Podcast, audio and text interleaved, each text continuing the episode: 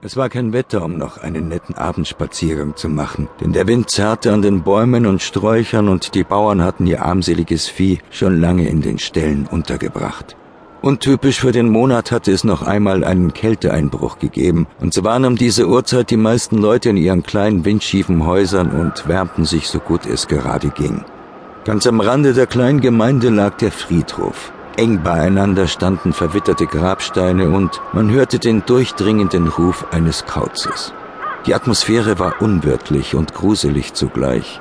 Aber trotzdem stand bei einem besonders großen Grabstein, der durch eine mächtige Eiche beschützt wurde, eine Person und suchte dort ein wenig Schutz vor den Widrigkeiten der Natur. Den Mantelkragen hochgestellt und beide Hände tief in den Taschen, schien er dort auf etwas oder jemanden zu warten. Schon nach kurzer Zeit gesellte sich ein anderer Schatten zu der wartenden Person und beide begrüßten sich.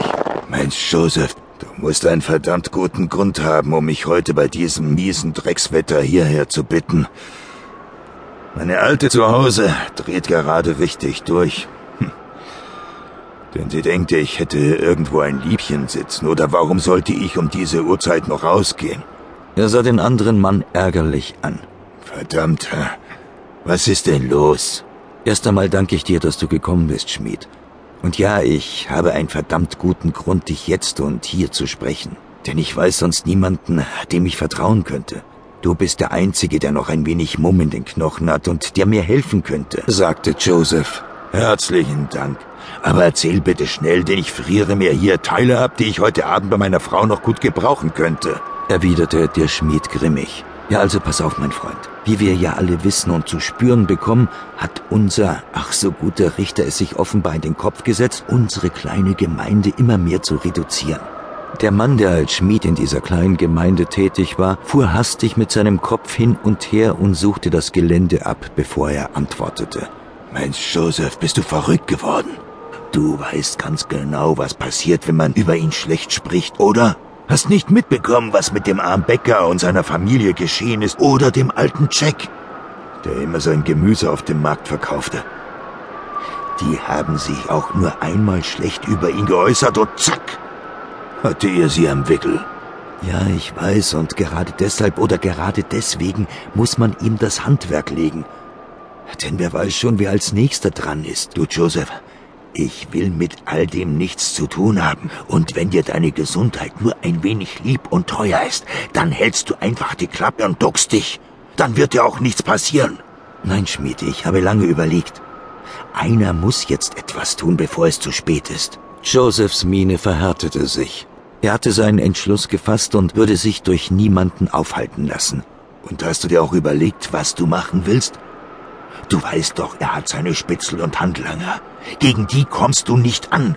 Ja, aber ich habe etwas über ihn herausgefunden und wenn man das an die Öffentlichkeit bringt oder an die Ohren der richtigen Leute, dann ist er geliefert und muss seine eigene üble Medizin schlucken. Der Schmied hob fragend eine Augenbraue. Aha.